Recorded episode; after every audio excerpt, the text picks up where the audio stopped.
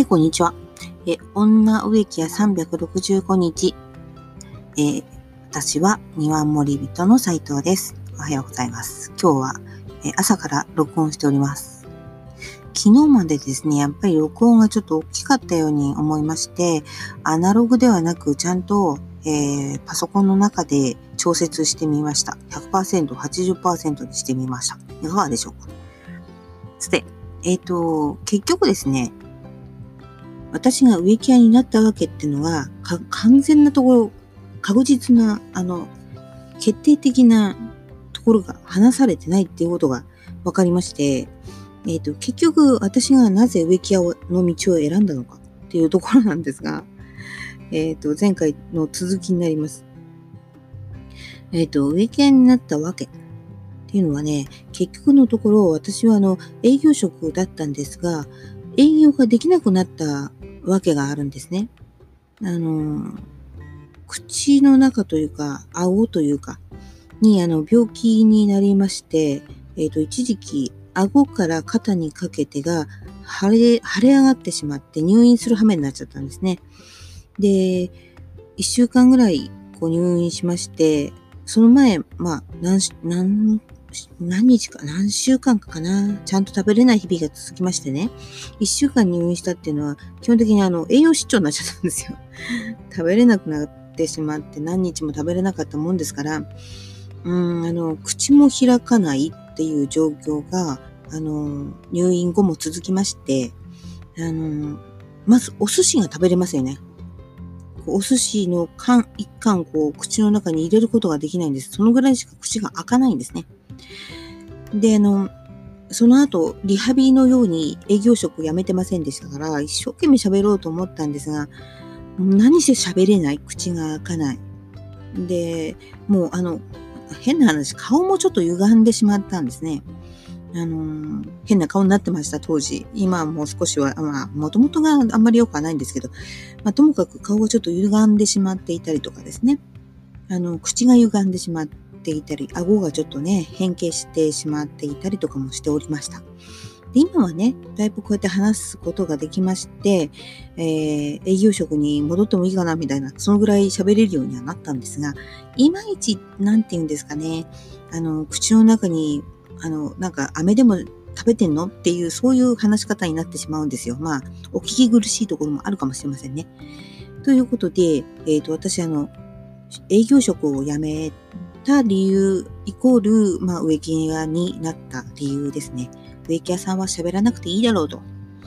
甘い考えで入ったわけです。その当時はもう、あの、主人が植木屋さんでいましたので、えー、じゃあ、自営業をやってみようということで、植木屋さんにあの自営で、えー、なる形をとっていきました。で、私はもともと営業マンなので、植木の営業として、あの、喋らないで済む営業ってたくさんあるんでね、まあ簡単ですよね。えっ、ー、と、チラシを作ったんです。で、どういうチラシが、あの、受けるかっていうのはもう、あの、営業職長いですのでね、どんなチラシ作れば、どんな形に、どんな大きさっていうのはね、分かってたんですよ。ノウハウがあったんですね。で、それで作ったものを、えー、主人が一軒一軒庭を見ながら、あ、この庭いいなっていうところにチラシを巻いていくわけです。で、それでね、あのチラシだけですよ。だから、営業職は、営業は。植木屋の営業、チラシだけで取れていきました。めぼしいお庭に、やりたいお庭に、これはっていうチラシ、これ目に引くぞ、目目を引くぞっていうチラシを投げ込むわけですよ。取れないわけがない。うん、ということで、えー、植木屋の出だしはとても順調、好評、好評じゃない、順調に始まりました。